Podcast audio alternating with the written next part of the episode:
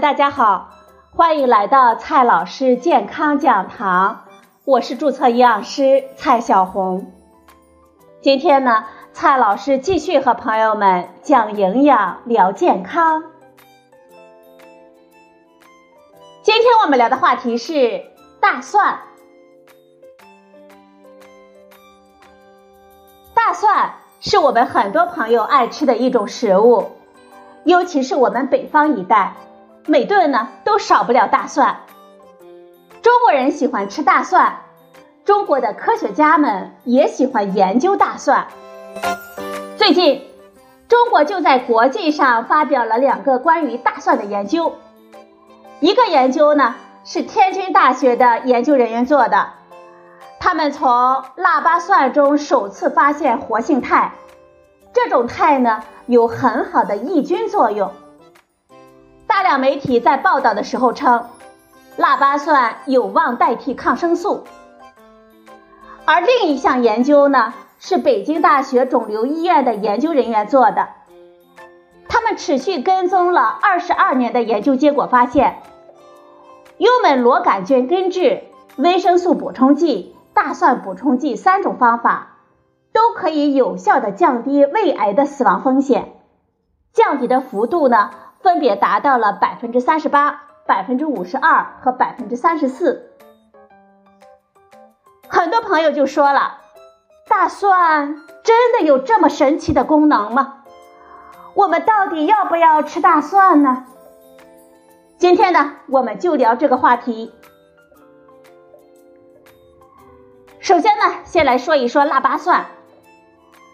腊八蒜的这个研究呢，的确是存在的。天津大学从腊八蒜中首次发现三种新型的活性肽，结果发现这些活性肽具有显著的抑菌性，有望成为抗生素的替代品。相关的成果呢，发表在了《食品功能》这个杂志上。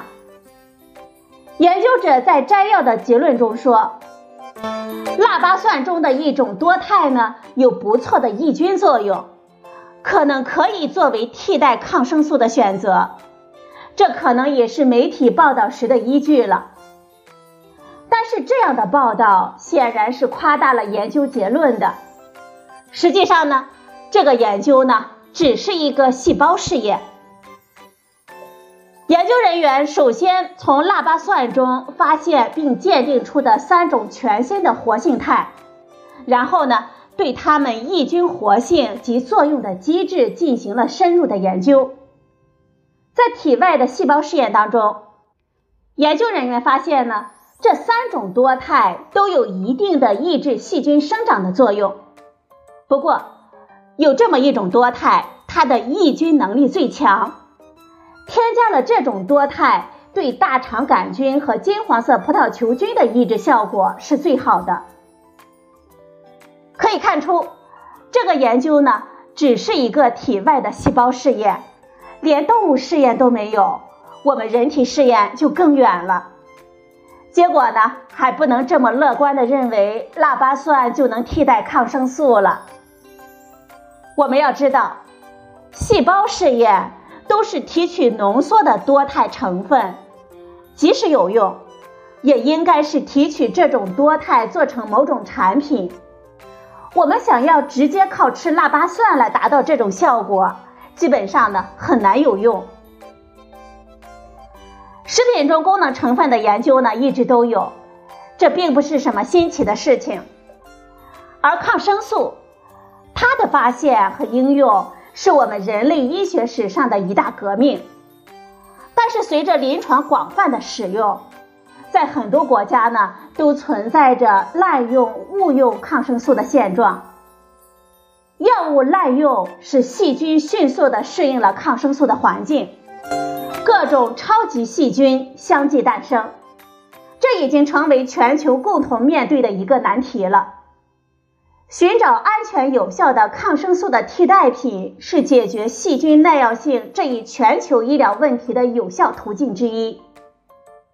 科学家们呢一直在寻找替代抗生素的东西，从食物中寻找功能成分就是一种尝试了。毕竟，屠呦呦还从青蒿中找到了青蒿素，在抵抗疟疾方面发挥了重要的作用呢。所以，食物功能成分方面的研究，我们还是鼓励和支持的。但是，在正式的临床应用和推广之前，我们还是不要过分的夸大它的研究结果了，更不要被一些商家利用而忽悠我们消费者。接下来呢，说一下大蒜抗癌的说法。吃大蒜抗癌的说法呢，一直流传。它最早来自一些观察性研究，发现似乎食用大蒜能够减少胃癌、食管癌、结直肠癌等胃肠道恶性肿瘤的发生。但是很多研究都是存在一些问题的，比如这次这个研究呢，虽然时间跨度大，涉及的案例比较多，但是它只是一个观察性研究，得出的结果。只能表示吃大蒜和抗癌有一定的相关性，但是并不能证实吃大蒜就能够抗癌的因果关系。目前来看，并没有足够的证据可以说明我们吃大蒜或者是腊八蒜能够抗癌。美国国家癌症研究所评估认为，大蒜只是一种具有潜在抗癌特性的蔬菜。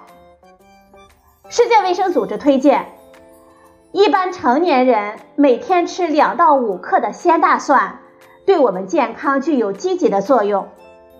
但世界卫生组织也表示，这种剂量并没有太多的数据支撑。换句话说，他们也不知道这样吃是不是真的就能够抗癌。而且，我们考虑到大蒜通常只是作为一种调料来使用。我们吃的量都很少，我们可不能指望它的抗癌功效呢。关键的问题来了，我们怎么吃大蒜最健康呢？无论是吃腊八蒜还是大蒜，我们都要适量食用。按照世界卫生组织的推荐，大概就是两到三瓣的大蒜。